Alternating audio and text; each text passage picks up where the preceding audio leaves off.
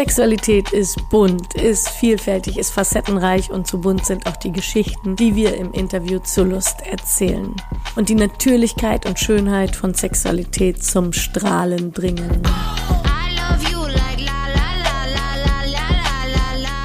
Hallo, liebe Raven. Hallo. Ich freue mich mit dir heute den Podcast machen zu können, den Podcast Interview zu Lust. Ich freue mich sehr, hier zu sein. Super. Wie geht's dir heute Morgen? Gut, gut. Ich bin mega gespannt. Ich freue mich sehr und ich bin wach. Ich bin anwesend. Perfekt. Gute Ausgangsbedingungen. Dann würde ich mit der ersten Frage gleich mal loslegen und dich fragen, wie gern redest du über Sexualität? Wie ist das für dich, über Sexualität zu sprechen? Das ist sehr wichtig für mich. Ich denke, wir müssen das viel breit gefächerter machen. Wir müssen das mehr in unseren Alltag integrieren und aufhören, das zu tabuisieren. Von dem her sehr gerne. Super. ja, dann vielleicht auch als Einstieg für alle Zuhörerinnen, wie würdest du dich beschreiben? Was sollen wir über dich, über deine sexuelle Persönlichkeit wissen? Was ist dir wichtig? Ja, ich bin Raven. Ich ähm, bin eine sehr sexuelle Person in einem sehr philosophischen Sinne. Ich finde, Sexualität kann in vielerlei Hinsicht gelebt und gefühlt werden. Ich bin pansexuell, das passt sicher auch so ein bisschen in dieses Schema rein, dass man das nicht so einboxt, sondern eine andere Stufe von Sexualität sucht.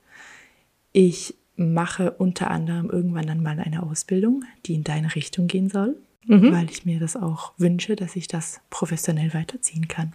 Du möchtest Sexualpädagogin auch ja. werden dann? Mhm. Ja, das ist ein Ziel. Definitiv. Ähm, ja, und ich identifiziere mich als eine Demi-Frau. Mhm. Das ist ein Begriff, der sehr wenigen Menschen etwas sagt. Was bedeutet, dass ich nicht eine Trans-Identität besitze oder habe, sondern eine Identität, die die meiste Zeit sehr weiblich identifiziert ist, jedoch weitere Anteile hat. Bei mir sind das non-binäre und männliche Identitätsanteil. Genau. Mhm.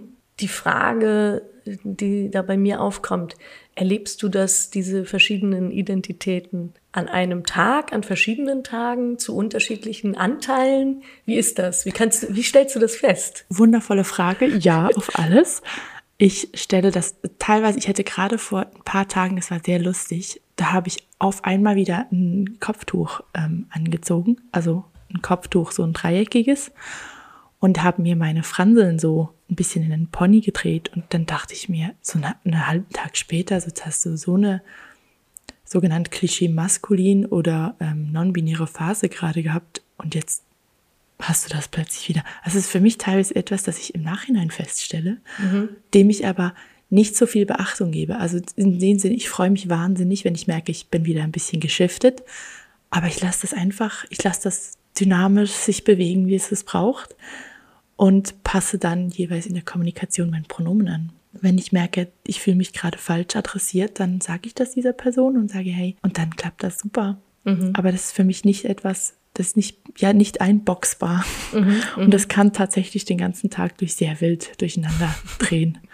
Und das ist für mich wundervoll. Okay. Bisschen anstrengend ab und zu, aber wundervoll. Du bewegst dich so fluide in den Geschlechtsidentitäten, in deiner Geschlechtsidentität oder sind es verschiedene Identitäten? Ich finde das sehr eine spannende Frage, da man immer so davon ausgeht, so jetzt ist die Person lauter oder leiser oder mutiger oder weniger mutig und das ist tatsächlich tagesformabhängig und hat absolut gar nichts mit diesem, mit diesem Gefühl zu tun, mit dieser Identität zu tun.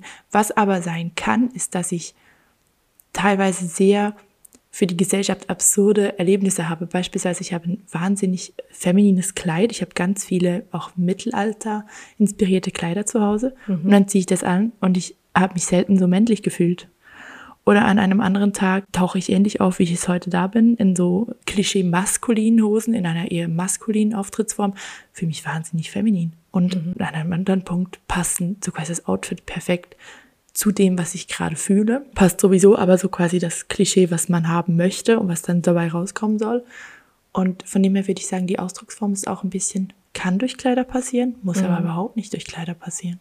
Mhm. Also es ist ein Mosaik aus ganz vielen verschiedenen Einflüssen. Und ich bin äh, so ein bisschen unverständlich, auch mit mir selber zum Teil. Ich habe äh, im Vorfeld, vorbereitend auf das Gespräch, mich mit Freundinnen unterhalten, wie und wann merken wir denn eigentlich, dass wir weiblich sind? Woran spüren wir das? Und da gab es gar nicht so viele Situationen, in denen wir das spüren. Wie fühlst du das? Fühlst du das? Das ist jetzt vielleicht eine sehr philosophische Antwort, aber ich glaube, wir sind dann weiblich, wenn wir uns empowered, gesehen, ernst genommen und frei fühlen.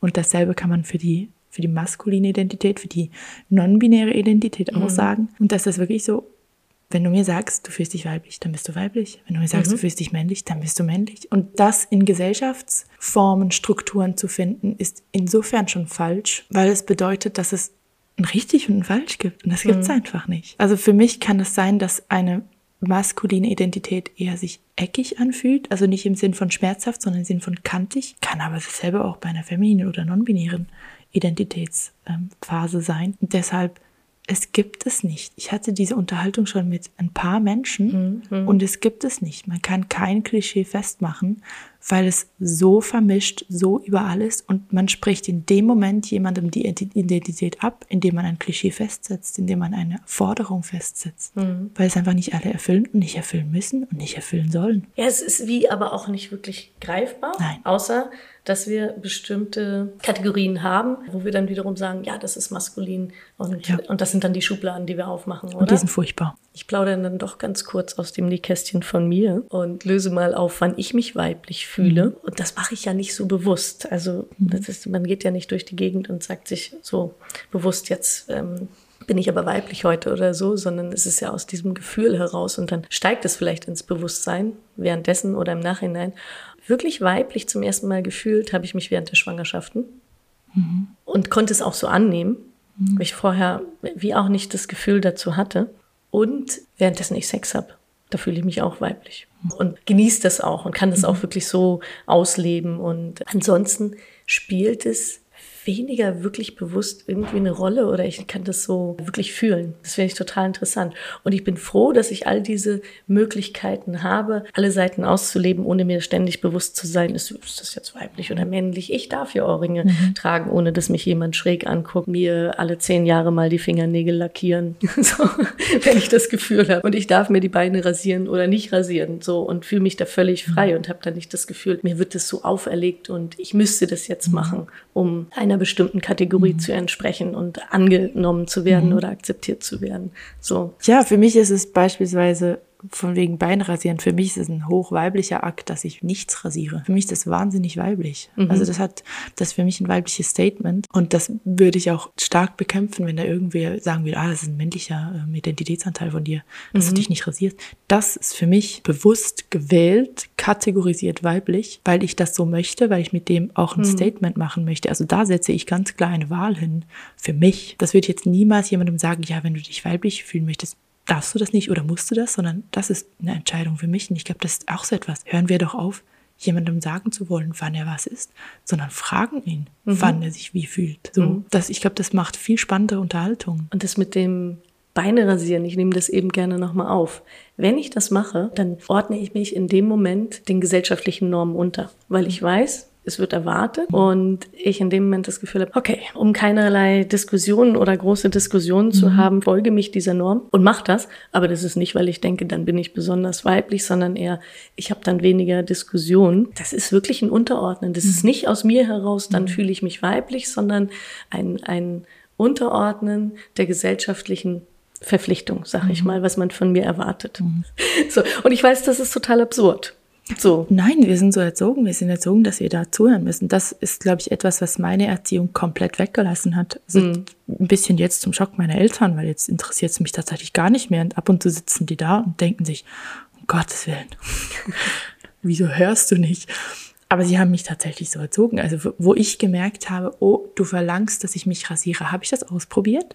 Mhm. Hat sich aus einer sehr faulen Motivation heraus falsch angefühlt, weil ich mir dachte, ja, so, na hallo, also ich, ich gucke jetzt auch nicht jedes Mal, ob ich Stoppeln habe oder ob ich da, also mhm. hallo, mhm. mache ich nicht, ist mir zu dumm.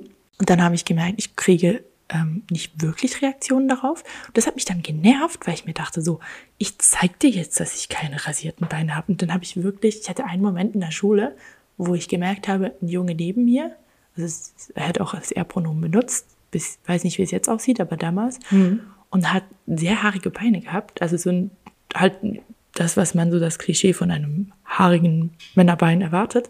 Und ich war daneben und ich war so sauer, dass das so viel besser sichtbar ist als meins. Und dann habe ich mein Bein so hochgekrempelt auf den Tisch gestellt und so ziemlich laut gesagt, siehst du, selbst wenn ich es färben würde, ich würde nicht an dich rankommen. Das nervt. Mein Statement geht unter hier. Und das, das hat auch sehr spannende Diskussionen ausgelöst, weil man dann gemerkt hat, so, oh mein Gott, diese Person ist merkwürdig aber auf eine gute Art und Weise. Mhm. Weil ich damit halt auch die Freiheit geschaffen habe, dass Menschen um mich herum auch aufgehört haben zu rasieren, weil ich war immer lauter als die. Mhm. Mhm. Also ich habe daraus ein Statement gemacht und die konnten einfach ganz leise hinten rum. Und dann war es so, ja, oh Gott, Raven mit einem haarigen Bein. Ja, da fällt die Lea da hinten gar nicht mehr auf. Oder die, die Jessie, die, das ist, die sind dann alle schön verschwunden hinter mir. Und das fand ich auch gut so, weil ich mir gesagt habe, ich kann's also mache ich's und wenn Mhm. sie bereit sind, dann dürfen sie es auch machen. Und wenn sie nie bereit sind, dann hatten sie in einer eventuell kritischen Phase einen Schutzwall. Mhm. Mhm. Und das hat mir nie etwas ausgemacht. Jedes Mal, wenn man mir gesagt hat, ich bin merkwürdig, passt nicht rein, sagst du Dankeschön. Das war für mein Mhm. Du Umfeld irritierend. Ja, genau. Und das war für mein Umfeld sehr irritierend, weil der kann auch fragen, wie hast du einen Fernseher zu Hause? Natürlich hatte ich einen. Ich sage immer, nee, nee, wir haben ein Wohnzimmerfenster. Schon als Kind. Hast du gerne mal provoziert Natürlich, natürlich, natürlich. Es war alle gingen in eine Richtung und ich dachte mir, das sieht langweilig aus und ich bin in eine andere. Nie in die Gegenrichtung, in eine andere. Mhm. Das konnte mal die Gegenrichtung sein. Aber ist das was, äh, um dagegen zu sein oder um deinen Weg zu finden? Meinen Weg zu finden. Man hat mir von Anfang an beigebracht, dein Bauchgefühl zählt, dein Weg zählt. Wir helfen dir dabei, wir stehen da hinter dir. Aber du musst den suchen, du musst den gehen. Das können wir nicht für dich machen. Und da war für mich von Anfang an klar, du wirst dir, du wirst, du wirst Schmerzen haben irgendwann. Es wird fun nicht funktionieren irgendwann. Aber da ist jemand, der hilft dir auf, der steht da, der lacht mal, der versteht das mal nicht, der weint mal mit dir, aber der ist da. Und das hat sehr viel, denke ich, Druck und Belastung weggenommen, dass sehr viele Menschen jeden Tag sehen und ertragen müssen, weil sie von zu Hause die Unterstützung nicht haben. Und das kam dann schon irgendwann. Also ich hatte mal ein Gespräch mit meinem Vater, der sagte, ja, mein Gott, du ziehst dich anders, willst dich nicht interessieren, was andere denken. Und dann habe ich ihn angelegt und gesagt, danke Papa, das ist korrekt so. es interessiert mich tatsächlich ein Scheiß, auf Deutsch gesagt. Und das war für ihn sehr irritierend, da er in einer, in einer sehr hohen Position mal gearbeitet hat. Und für ihn war immer klar, du musst dich dem unterordnen, wenn du weiterkommst. Also für ihn war das ein überlebensnotwendiges Detail. Nicht einfach nur Spaß. Und meine Mutter saß neben mir und die sagte zu mir ganz leise, weißt du, ich sag da nichts zu, weil ich bin so beeindruckt, dass du das kannst. Und das hat mir in dem Moment wehgetan, weil ich wusste, sie hat etwas für mich geschaffen, was sie nicht hat. Bis heute nicht. Sie rasiert sich, sie schminkt sich, sie macht sich Gedanken. Ich laufe raus und denke mir, seid doch froh, dass ich da bin. Aber sie haben dich so frei erzogen Ja. und dich darin unterstützt. Sich manchmal auch gewundert vielleicht, oder? Weil es von dem abweicht, Oh was ja. sie jetzt kennen oder leben. Wie würdest du das beschreiben? Welches sexuelle Selbstverständnis sie dir mitgegeben Mhm. haben? Habt ihr über Sexualität gesprochen? Nebst den Freiheiten, finde deinen Weg. Ich bin mir nie sicher, bin ich so philosophisch oder bin ich unabsichtlich philosophisch erzogen worden, weil mein Papa hat uns hingesetzt, als wir in die Pubertät kommen, als er wusste, das wird ein Thema, hat uns hingesetzt und gesagt, nur dass eins klar ist, Liebe sucht man sich nicht aus, Liebe kommt. Wie nach immer ihr nach Hause bringt, die Türen sind offen, die Person ist willkommen, wir sind da. Oh, mein Herz. Ja, und das konnte ich damals noch nicht fassen, weil Kriege ich so eine schöne Gänsehaut. Ja, grad. und ich saß da was da und dachte mir, cool, ich so mit nächsten Penner und schlechten heim. und erst viel später ist mir klar geworden, was er da für ein Opfer bereitgelegt hat. Weil er wirklich gesagt hat, wen auch immer ihr heimbringt, bringt die nach Hause. Diese Person ist da, die Person wird aufgenommen. Insofern habe ich ein wahnsinniges Sicherheitsgefühl bekommen. Weil sie haben mir wirklich, ich meine, ich habe die herausgefordert in alle möglichen Wege. Und ich habe mich zum Beispiel auch nie geoutet. Ich habe immer gesagt, ich habe ein Date mit einer Frau. Und meine Mutter hat fünfmal nacheinander gesagt, also mit einer Frau, also ein Date, also mit einer Frau, also ein Date. Und ich fand so, ich liebe dich auch, ich muss auf den Zug, kann ich gehen. Und ähm, aber es war nie ein Thema, das ähm, stigmatisiert und negativ aufgenommen wurde. Sie ist am selben Abend kam sie zu mir, als ich zurückgekommen bin, saß zu mir ins Bett, völlig ungefragt und sagte, weißt du, ich habe meine Mama auch mal mit einer Frau im Bett erwischt. Viel Vergnügen. Ähm, also es ist wie so, wir wurden immer, wo wir es benutzt, also wo wir es gebraucht haben, wo wir es aus, herausgefordert haben, wurden wir bestärkt, dem zu folgen, obwohl sie irritiert sind, obwohl sie mit dem nicht immer umgehen können, obwohl das für sie, um Gottes Willen, was macht mein Kind jetzt schon wieder? Aber das war nie eine Frage von, passt mir das? Sondern das war eine Frage von, fühlt sich mein Kind wohl in dem? Mhm. Und das ist ein wahnsinniges Empowerment, dass, dass man gar nicht erst feministisch deklarieren kann. Es ist humanistisch. Also mhm. es ist wirklich, ihnen war das Überleben und das Wohlbefinden ihrer Tochter einfach am wichtigsten. Mhm. Für sie war ich immer eine Tochter, bis ich ihnen das erklärt habe. Und das ist, ist mega lustig, weil wenn die Diskussion heute aufkommt, mein Papa ist manchmal noch ein bisschen verwirrt. Und dann kommt meine Mutter ganz genervt. Oh Papa, sie ist, sie ist eine Demi-Frau. Das haben wir doch geklärt. Und dann erklärt sie mir, was es, also ihm, was es ist. Und ich sitze daneben und denke mir so, das ist aber cool. Ich muss gar nichts mehr sagen. Ich höre einfach zu und lache daneben. Dankeschön. Und sie hat's begriffen, weiß voll Bescheid und kann das gut erklären. Für sie ist es so, dass sie das sehr in den Arbeitsalltag mitnimmt. Sie arbeitet im Kinderspital und sie mhm. erzählt mir dann jeweils von Geschichten, wo sie gemerkt hat, dass jetzt ein Kind nicht Klischee untergeordnet oder mhm. da braucht ein Kind jetzt vielleicht eine Liberation von dem Klischee. Und dann kommt sie nach Hause und sagt, ja, weißt du, ich hatte heute ein weiblich gelesenes Kind und ich mhm. habe dem Traktor hingestellt, weil ich das Gefühl hatte, das Kind guckt einen Traktor an. Und das ist für mich die größte Form von Liebe und ähm, Verständnis und Sichtbarkeit, das sie mir geben kann, weil ich genau weiß, für sie ist das eine Herausforderung. Mhm. Sie ist das, was, was machen die da jetzt alle? Was, was, äh, ich komme da nicht klar und für mich war doch immer klar, was ich bin und äh, aber sie hört zu. Ich hatte so anstrengende Diskussionen mit beiden. Ich habe noch drei Geschwister, ich hatte die schon mit allen. Saß teilweise da und dachte mir, oh Gottes Willen, jetzt habe ich eine Stunde mit ihnen diskutiert. Ich will nicht streiten sagen, aber für mich hat es sich angefühlt, als würde ich da einen Kampf ziehen mhm. gegen diese Klischees. Und dann stehen die auf und sagen, danke vielmal für deinen Beitrag, für deine Geduld. Und ich denke mir so, Moment, was? Also sie schätzen das, ja. nehmen das auf ja, und sie erweitern ihren Horizont ja, sie auch. Hören. Es mhm. ist nicht für alle gleich, gleich aufnehmbar. Ja, also vor allem mein, Bro, mein Bruder, ich wünschte, er könnte da ein bisschen mehr Ohr dafür haben, aber es ist seinem eigenen Entwicklungs, ähm, wie, immer, wie wir alle.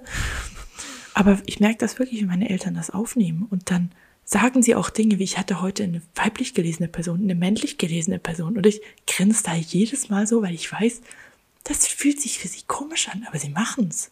Aber es ist ein Learning, in dem sie voll ja. drin sind, auf das ja. sie sich einlassen und dir zeigen, wir nehmen dich ernst. Ja, und wir da auch dann diese, diese Bestätigung von mir auch brauchen, dass ich mhm. ihnen sage, boah, so toll, danke vielmals, dass du das geteilt hast.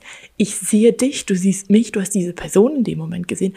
Und das macht mich auch sehr glücklich, weil ich weiß, dass auch wenn es nur ein einziges Kind ist, das da in die Spital mhm. reinläuft und merkt, diese Person sieht mich. Mhm. Schon alleine für diese eine Person hat sich das alles gelohnt. Weil das kann sein, dass diese eine Person den nächsten Schritt gehen kann damit oder mhm. sich wohlfühlt oder zurückkommen kann und sagen kann, oh, diese Frau damals, mhm. die hat das gesehen und die hat das stehen gelassen. Nicht hinterfragt, nicht thematisiert, sondern mhm. einfach nur, die hat mir.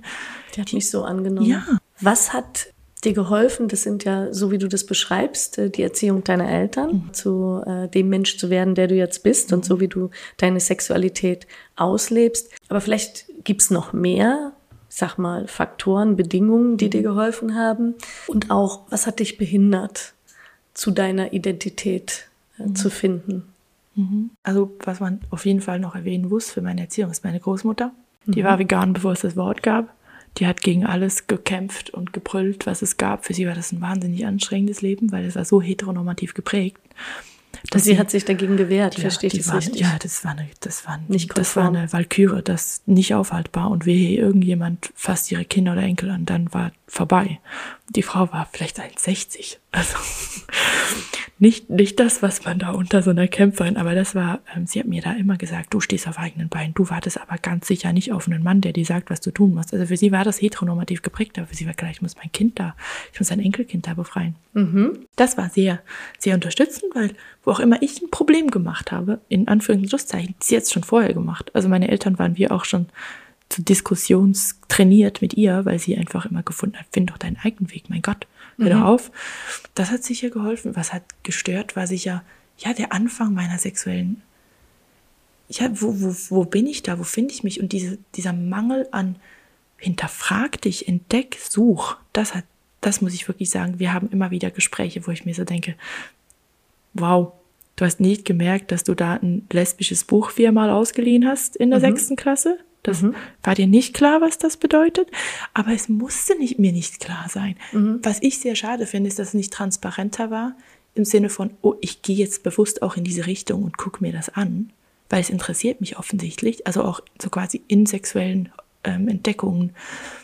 Wie kann ich das verstehen im Sinne transparenter? So intuitiv bist du den Weg gegangen, mhm. aber hast es wie nicht formuliert, weil es noch gar nicht bewusst war oder wer hätte es machen sollen? Ich habe es nie formulieren müssen, weil ich immer mhm. bewusst habe, dass meine Eltern sowieso mich so nehmen, wie sie möchten. Also ich, für mich war ein Outing nie ein Thema. Ich habe immer gesagt, wer auch immer mit mir ins Bett steigt, wird's hören.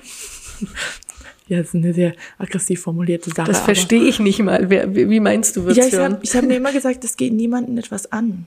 So. In einem sehr gesunden Das ist dein intimer Rahmen. Ja, genau. Also nicht in einem Sinn von, Die Freiheit oh, das ist gefährlich, du. sondern wer auch immer mich da herausfordert, dem sage ich das, sage ich, wo ich stehe, ganz mhm. klar. Aber ich habe das nie als eine ja, für mich war das alles so fließend, dass ich mhm. nie gefühlt, das Gefühl hatte, ich muss mich jetzt in eine Box stellen, dass ich valide bin oder mhm. dass ich gesehen bin, sondern für mich immer klar, ja, ich, ich, ich schwimme hier mal so ein bisschen rum.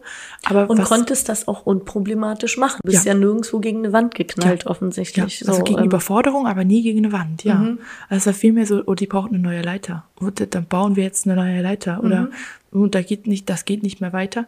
Ähm, aber was wirklich gefehlt hat, ist diese Transparenz in der Peer Group, in der Schule. Mhm. Weil das ist da, wo wir so wie den letzten Punkt an das klingt jetzt dumm, aber Erlaubnis irgendwie suchen, so mhm. der Sexualaufklärung. Da kriegen wir ein Kondom vorgesetzt und damals, also ich glaube drei Jahre später habe ich das erste Mal von einem Lecktuch gehört und ich dachte mhm. mir so, hä, wofür ist denn das gut? Ja. Und dass das schon alleine dieses Faktum beispielsweise nichts mit einer lesbischen Orientierung zu tun hat, sondern dass das auch bei uns in den Unterricht gehört hätte. Mhm. Schon alleine das hätte mir gesagt, hm, wenn ich davon höre, dann bedeutet das ja, dass das auch etwas ist, was da, da könnte ich ja auch mal das genauer angucken. Und ich glaube, dass das sehr lange gedauert hat bei mir, bis ich das aktiv entdeckt habe, weil ich da wie diesen, diesen Vorbildsfaktor nicht hatte. Diese, diese Person, die mir gesagt hat, es gibt mehr als diese Hetero-Beziehungen, die sind ein Heterosex, obwohl das in meinem Kopf schon längst da war, schon längst stattgefunden hat, schon längst mhm ja, sich manifestiert hat, aber ich hatte das wie nie hinterfragt. Noch nicht weil, offiziell. Ja, ich, mich hat nie jemand hinterfragt. Also habe ich mich nie hinterfragt. Mhm. Also da war das, das mit dem Mangel an Einboxen beinahe schon ein bisschen Hindernis. Heißt wie klar, ja, mach, was du möchtest. Und da hättest du dir gewünscht, dass von außen diese Norm ein bisschen klarer ja. besprochen werden muss, Definitiv. dass sie nicht nur aus der Binarität besteht, mhm. sondern dass es da unterschiedlichste Möglichkeiten am sexuellen Ausleben gibt, Orientierung oder Identitäten. Ja, so. Also für mich war das immer ganz klar ein Schritt aus dieser Linie raus und auch immer ein Schritt, der für mich sich für mich richtig, aber gefährlich angefühlt hat, im mhm. Sinne von ein bisschen in ein Minenfeld reintreten. Wie hat denn deine Peer Group reagiert? Ich war ein sehr eigenes Individuum. Ich, also für mhm. meine Klasse, die hat äh, mich, ich wurde eigentlich meine komplette Schulzeit lang gemobbt, aber nie, ähm, also nee, darf nicht sagen, nie schlimm. Ich wurde gemobbt mhm. und ich habe sie immer selber konfrontiert und die waren immer verwirrt mit mir. Mhm. Ja, du bist komisch. Ähm, von dem her, das war so die breite Peer Group. Meine Enge war so, dass ich mich irgendwann mal als bisexuell geoutet habe, finde ich heute sehr süß. Damals war das für mich, äh, war das für mich eine Tatsache. Schritt. Ja, es war für mich so ein, ja, also ich stehe nicht nur auf Männer, mhm. also bin ich jetzt bi, weil das hat man mir noch vorgestellt. Da kritisiere ich wieder die Gesellschaft, weil es, es gibt so viel mehr, mein Gott. Mhm. Aber ja, und dann war so, ich war mit zwei Freundinnen und die eine hat so gesagt, oh, wie geht denn das? Und die war so richtig detail neugierig, wo ich mir heute so denke, willst du auch mal ausprobieren? Und mhm, ähm, vielleicht. die andere Freundin saß da und war richtig genervt und sagte so, mein Gott, hör auf, diese Fragen zu stellen. Ich frage dich doch auch nicht, wie du mit deinem Typen rummachst. Mhm. Das ist doch voll respektlos ihr gegenüber. Jetzt lass das doch stehen. Mhm. Also ich hatte wie immer auch so Menschen dabei, die dann in dem Moment neben mich gestanden sind, völlig unabsichtlich mhm. eigentlich. Und dann wie so gesagt haben, jetzt lass das doch. Also Gottes Willen. Das und dich so akzeptiert Fragen. haben. Ja, mhm wo das dann mehr eine Tatsache war, wo eine andere Person dann beinahe so ihre sexuelle Awakening gehabt hat neben mm, mir. Mm, mm. Und von dem her, es war immer wieder Thema, aber es war so klar, dass ich so nirgends reinpasse, dass das mehr so, das ist ein Regenbogenfisch und der sagt jetzt, dass er noch blau drin hat und denkst du, ja, das habe ich schon längst gesehen. Ich kann jetzt mit dem nichts anfangen, weil ich selber bin nur blau. Mhm. Aber das wie so, hier ist ein Teil von dir, ist wundervoll. Ähm, mhm. You do you. Und ich glaube, da hatte ich schon ein sehr großes Privileg mit äh, meinem Sinn für wen ziehe ich näher an mich ran, wen halte ich da, wen lasse ich wieder los. da habe ich Bauchgefühl gelernt und das Bauchgefühl, das habe ich durchgesetzt. Wenn ich mir irgendwas nicht gut vorgekommen ist, heute konfrontiere ich eine Person. Früher habe ich mir dann einfach gesagt, cut, geh. Das ist nicht gut für mich. Und das ist, ja, ist sicher auch ein Teil davon. Und da gehst du heute mehr ins Gespräch oder ja, in Beziehung? Weil, ja, weil ich einfach, ich finde es sehr schlecht, wenn man sich in Bubbles bewegt. Ich würde aber niemanden vorteilen, sich in einer Bubble bewegen weil das ist ein Schutz. Und ich sage mir immer, ich habe noch Ressourcen, diesen Schutz zu durchbrechen. Das heißt, ich bewege mich in als vegan ernährende Person in fleischessenden Bubbles. Ich mhm. bewege mich in Queer Bubbles, ich bewege mich in Hetero Bubbles. Das ist notwendig, es ist anstrengend, es kann gefährlich sein. Aber ich bin absolut davon überzeugt, wenn wir nicht schaffen, so einen runden Tisch zu kriegen, wo wir alles hinsetzen und miteinander reden mhm. können, dann passiert da nichts. Im Austausch sind, um voneinander wirklich auch zu lernen und den anderen der nimmt dir ja nichts weg. Also weil mhm. du vegan bist, nimmst ja den anderen nicht äh, ihre Essgewohnheiten weg. Mhm. Vielleicht wirst du sie äh, etwas wachrütteln ne? Mhm. und zum Nachdenken mhm. anregen. So, das kann ja. bestenfalls passieren. Aber ja. es ist ja immer so diese Angst, oh, da nimmt mir jetzt jemand meine Leitplanke weg und ja. dann fliege ich da raus. Oder es wirkt offensichtlich immer wieder ja sehr, sehr gefährdend. gefährdend. So Komfortzone genau. gefährden, ja. Mhm. Das ist, das ist unheimlich. Mein Leben für andere ist es sehr unheimlich. Und genau, dann habe ich dich gefragt, was hat dir geholfen? Wir hatten ein Vorgespräch, da hast du gesagt, ah, die Community, die mhm. möchtest du auch noch erwähnen. Das sind Für und ein Wider, weil ich war sehr, sehr spät dran. Ich bin letztes Jahr erst in diese Community reingetreten, weil ich das bisher nicht so als sichtbar empfunden habe. Und dann irgendwann dachte ich mir, ja, was wartest du bitte, dass jemand mit so diesen Flugzeuglenkdingern da, diesen, diesen Fluglotsen kommt und dir sagt, wo du hin musst, dann suchst du jetzt mal. Mhm. Bin ich da reingekommen und diese Energie war so so heilsam für mich, so energetisch, so positiv. Das jedes Mal, mhm. wenn ich in ein Queer-Event reingehe und rausgehe, denke ich mir so, oh, bitte, bitte noch ein bisschen länger. Und das müssten gar keine intimen Erfahrungen sein. Es kann wirklich einfach diese, diese, diese Energie, die da fließt, die da ist. Und die hat sehr geholfen in meiner Weiterentwicklung von was, was für Menschen treffe ich da. Mhm. Dass jeder hat seine Geschichte, jeder hat seine Qualitäten, jeder trägt Geschenke mit sich rum die er für sich und für andere hat. Und, und grundsätzlich ist ja auch ein Interesse füreinander da ja. und ein Verständnis. Das heißt, du musst ganz nicht immer fest, ja. kämpfen und ganz viel erklären, ja. sondern du kannst ja auch mal zurücklehnen und miteinander sein und sich so zu akzeptieren wahrscheinlich. Und das macht es ja auch so angenehm in so einer Bubble. Ja, ich merke, dass Menschen immer noch kämpfen müssen, in dieser Bubble akzeptiert zu werden. Mhm. Und das ist wieder um Posten, wo ich dann neben einer Person hinstehe und sage, hey, die hat, die hat eine Stimme hier. Mhm. Du hörst jetzt bitte zu. Und das ist schon etwas, was ich noch nicht stark, aber auch schon so gemerkt habe in gewissen Communities, dass dieses Klischeebedürfnis wieder da ist. Also doch so ein gewisser Dogmatismus, ja, ja. Die, die, Offenheit, aha, da sind noch viel mehr, ja, die wir auch integrieren können, schwierig dann auch wieder ist. Also dasselbe, was wir grundsätzlich in der Gesellschaft kennen eigentlich, dieses Phänomen. Und mhm. dann teilweise halt von sehr ja, wieder von dieser Generation, die uns eigentlich helfen sollte, da, wo ich dann Sachen höre von jungen Queers, die sagen, ja, da hat mir jemand gesagt, das kommt ja dann noch oder das findest du noch oder was auch immer bei einer gewissen Orientierung, wie beispielsweise ähm, Asexualität oder Aromantik, mhm. wo ich finde, kannst du bitte nicht, weil du sprichst dieser Person gerade ihre Anteile ab. Mhm. Da hast du kein Recht zu. Schon gar nicht, wenn die jünger ist als du. Jetzt hast du eben gerade gesagt, die Generation, die euch helfen sollte so ich sage jetzt mal der Queer mhm. Community, meinst du mit, mit euch wahrscheinlich. Mhm. Was meinst du mit der Generation? Wer ist da angesprochen? Die, die gekämpft haben, dass wir diese Flächen haben, die, die gekämpft haben, dass wir diese Bubble haben, mhm. dass diese Bubble einen Platz hat, dass diese Bubble gesehen wird. Also die vor wird. euch den Weg ge geebnet Ja, genau. Haben. Und dann auf einmal da Steine reinzustellen, finde ich ah. sehr schwierig, weil das ist wie so, kannst du das bitte lassen? Mhm. Kannst du bitte nicht einen Kampf von jemandem, der in der Gesellschaft bereits kämpft, und verliert, kontinuierlich verliert noch, mhm. in dieser Bubble dann nochmal einen Kampf mhm. aufstellen, mhm. dass diese Person wieder droht zu verlieren, einfach nur, weil das nicht dein System ist. Das, das mhm. nicht, die Frage ist nicht nach deinem System, die Frage mhm. ist nach dem System dieser Person, mhm. solange es natürlich niemandem schadet. Und das ist, das ist etwas, wo wir nie sagen dürfen, ich bin zu alt, ich muss mich da nicht mehr reindenken, das muss mich nicht mehr interessieren. Das muss ein kontinuierliches Danke mhm. vielmal fürs Teilen von dem. Das muss für dich mhm. Mut gekostet haben. Ich danke dir, ich schütze das. Ich muss es nicht verstehen, aber ich. ich es ist auch eine kontinuierliche Offenheit ja. und Interesse, äh, denke ich, wirklich sehr, sehr wertvoll und gefragt, so, oder? Ja. So, du bist nicht irgendwann an einem Punkt und kannst sagen, so, jetzt haben wir es geschafft, können wir mal die Ärmel wieder runterkrempeln und uns hinsetzen, sondern ja. es bleibt in Bewegung. Das ist wichtig, dass wir da diese Offenheit beibehalten insgesamt. Definitiv, definitiv. Ich mache ja bei einem, einem Festival mit und wir haben uns Fokusgruppen setzen wir uns immer wieder. Und mhm. jetzt haben wir beispielsweise eine Fokusgruppe, die man vielleicht jetzt nicht so denken würde, aber von Menschen mit einer Hörbeeinträchtigung oder einem mhm. kompletten Hörverlust. Sehr schade, dass ich diesen Podcast wie nicht noch schriftlich da weitergeben kann.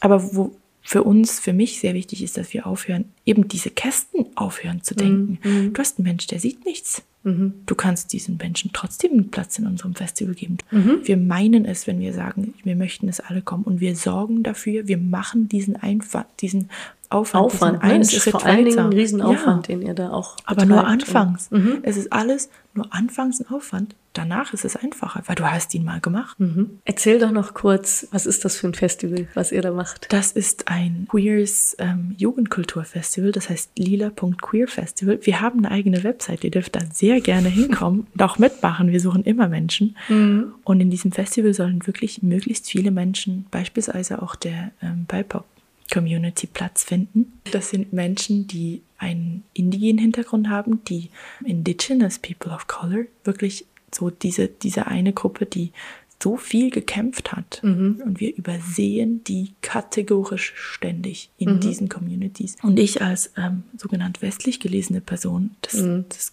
geht mir so auf den Zeiger, weil ich, ich rudere da und es ist schwierig, da was zu machen, weil teilweise diese Communities wiederum so viele Ablehnung von dieser Hautfarbe erlebt haben, dass, dass sie dann wirklich wie auch sagen, ja, nee, machen wir nicht. Und da bin ich so dankbar, habe ich ein Team, das unter anderem auch diese BIPOC-Community repräsentiert und mhm. die da, die dafür einsteht und die ja diese Gefahr auch auf sich nimmt von diesem gesehen werden, verurteilt werden und mit uns kämpft, dass wir diesen Menschen einen Platz geben. Aber es ist wahnsinnig schwierig, weil wir sind eine überwiegend hellhäutige, ein hellhäutiges Team. Mhm, mh. Und jetzt möchten wir diese Menschen ins Team holen. Wie erreichen wir diese Menschen? Mhm. Wie, wie, wie können wir diesen Menschen sagen, ja, wir sind viel zu weiß, genau deshalb suchen wir dich. Mhm, aber möchten wirklich ja, diverser sein, auch in ja, allen Formen, oder? In allen Formen, Farben, Möglichkeiten. Und das ist, das ist anstrengend. Das ist sehr anstrengend. Da ja. muss man sich selber sehr oft hinterfragen. Da muss man sich Kritik anhören. Ganz viel. Sich ich, dem stellen, sagen, ich höre dich. Ja. Du darfst frustriert sein. Ich habe jetzt gerade kein Recht zu sagen, nicht ich, nicht wir. Nein, nein, nein. Mhm. Wir haben ein mhm. Problem. Ja, ja. Ja, da muss man in die Tiefe gehen, oder? In der Auseinandersetzung, um das zu verstehen, um Verständnis auch für diese ablehnende Haltung oder diese Schutzhaltung zu ja. haben, die euch da entgegenschlägt. Sag mir nochmal, für welches Alter ist das Jugendfestival, das Lila Jugendfestival? Bei uns helfen kannst du grundsätzlich ab 16. Mhm. Du kannst auch ans Festival kommen ab 16. Mhm. Ähm, das wird genutzt von ganz vielen Menschen. Also wir haben tatsächlich junge Peers, noch nicht 18-jährige Peers, mhm. die da hinkommen. Unter 16 frag an, ob du helfen kannst beim mhm. Aufbau etc. Aber das Festival an sich ist dann wirklich noch nicht für dich ausgelegt. Mhm. Also. Wir haben zu deiner eigenen Sexualität, wie du deine Sexualität entdeckt hast, deine Vorlieben. Da haben wir überhaupt nicht drüber gesprochen. Magst du dazu noch was sagen, wie, wie du mit deinem Körper einen Umgang gefunden hast, äh, den lieben gelernt hast, ähm, vielleicht auch in der Paarsexualität? Entdeckt, wie gesagt, habe ich das mit Büchern als erstes. Bücher, Filme, so diese Repräsentation, wo ich mir dachte, so das, das passt gerade wahnsinnig gut zu mir.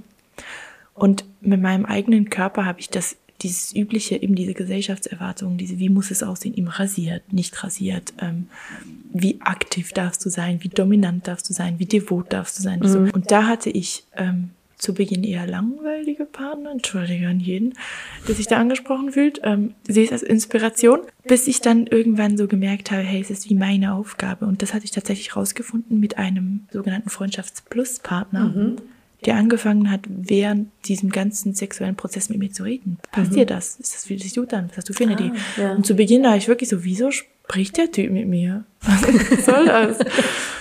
Und danach war das für mich so essentiell, dass wenn eine Partnerperson nicht mit mir gesprochen hat, dann war für mich klar, dass da stimmt was nicht. Mhm. Also ich habe das dann herausgefordert. Und ich mhm. hatte dann wiederum Partnerpersonen, die so gesagt haben, wieso sprichst du jetzt mit mir? Das so, hä? Willkommen. Mhm. Wir machen das jetzt.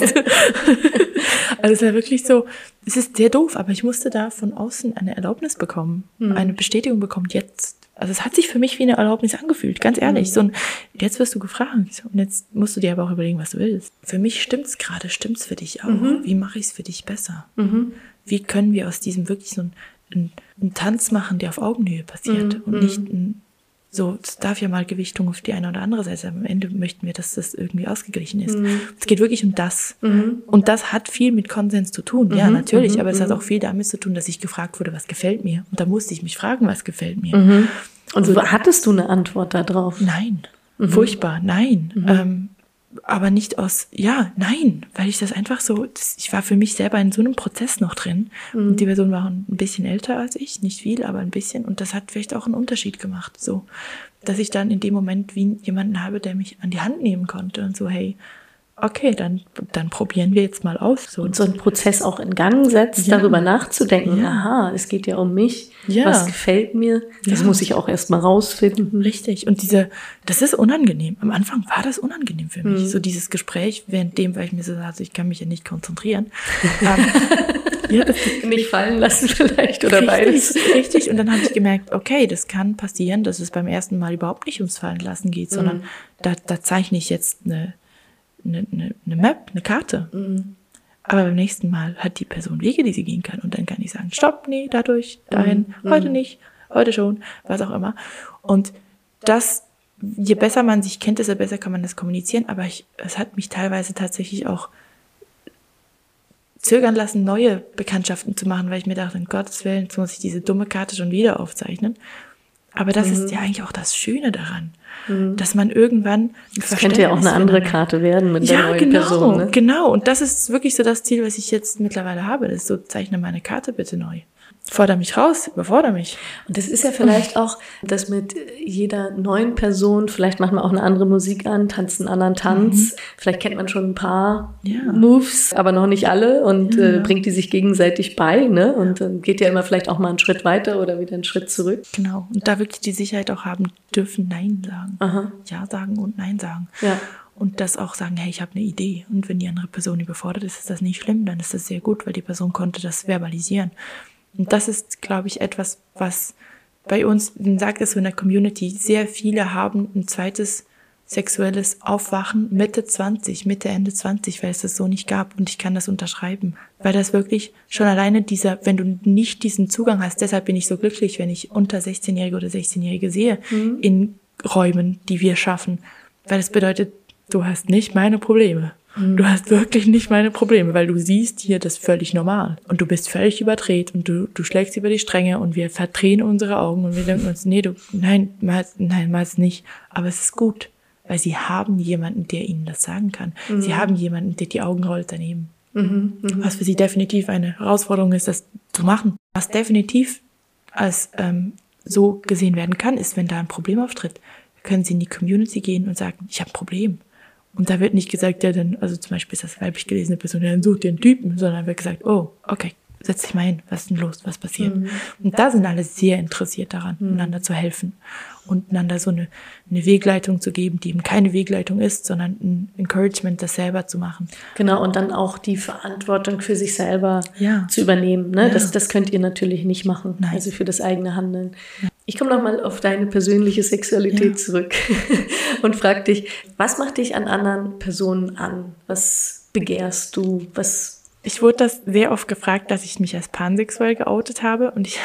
Vielleicht kannst du das mit dem pansexuell. Ich weiß, dass Mieze in der Folge das zwar schon mal gesagt hat, ja. aber vielleicht kannst du das nochmal definieren. Oh, ich kann das nur für mich definieren. Mhm, ähm, also den Satz, den ich da jeweils gesagt habe, ist sehr salopp, es tut mir schon mal sehr leid ist, ich kann alles vögeln, was ein Spirit hat. Ich glaube, wir haben eine Idee. Danke. ich glaube, so prägt sich's ein, weißt du? Nicht so hochgestochen, mhm. sondern. Sondern so, Punkt. Ähm, ja, und das ist mir wirklich keine. Mir hat meine Freundin gesagt, der Unterschied zwischen uns ist, wenn ich eine Person abschleppe und ich habe das Gefühl, es ist ein Typen und es stellt sich raus in eine Frau, bin ich blockiert. Mhm. Und für mich ist das so, dann habe ich eine Euphorie, weil so cool. das ist was mhm. anderes, als ich gedacht habe. Und es spielt für mich keine Rolle.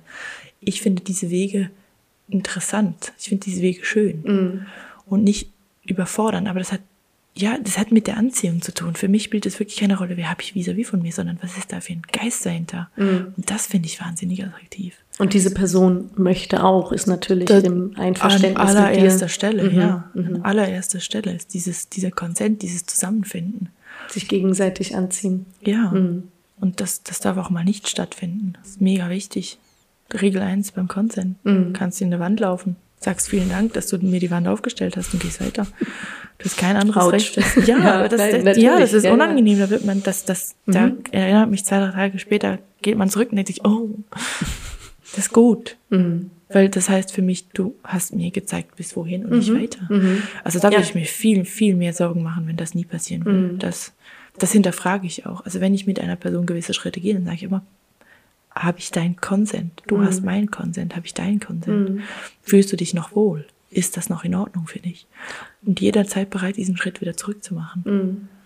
Und wie erfährst du das dann? Ja, das Mhm. passiert für mich auch teilweise ein bisschen nonverbal, so dass man so eine Annäherung macht. Mhm. jemandem, dann prüfe ich das nochmal verbalisieren. Da ich nicht im Moment mich gerade nicht sehr sexuell ähm, aktiv bewege, also ich bewege mich schon irgendwie sag- aktiv, aber irgendwie auch nicht, kann ich jetzt gerade nicht sagen, ja, in der letzten Woche ist das passiert, aber Mhm. definitiv, dass man jemanden anspricht und sagt, hey, so, lass uns mal ein Gespräch darüber starten oder was auch immer. Da merkt man so, die andere Person möchte das Ich weiß nicht. da nicht an. Mhm. Ja, Mhm. und das ist wirklich so ein Punkt, wo man sich dann zu bedanken hat für diese Grenze. Also das ist mir mega wichtig. Mhm. Mhm. Und nicht, oh, jetzt mach doch mal. Nee, danke vielmal, dass du mir gerade deine Grenze gezeigt hast. Und das ist für mich eine genauso schöne Erfahrung wie eine Person, die sagt, ja bitte, lass, lass mal machen. Also es, lass mal genauer, genauer hingucken, lass das mal ausprobieren. Mhm. Und ich glaube, das ist wie etwas, was wir in unserer Gesellschaft beibringen müssen. Eine Ablehnung, das hat ein Lob verdient. Das hat ja nichts mit dir persönlich in dem Moment Gar zu tun, nichts, sondern dass die andere nichts. Person sich in ihrem Ja. Befinden ernst nimmt. Ne? Ja, ich wurde auch schon mal gefragt, hast du Lust rumzumachen an der Party? Dann habe ich gesagt, hey, guck mal, du bist mir gerade zu besoffen für das. Das, da fühle ich mich nicht wohl bei. Mhm. Nein, das ist für mich nicht auf Augenhöhe gerade. Und ich besauf mich nicht bis auf dein Level, weil ich fühle mich gerade Wird wohl auch so. nicht besser. Nein.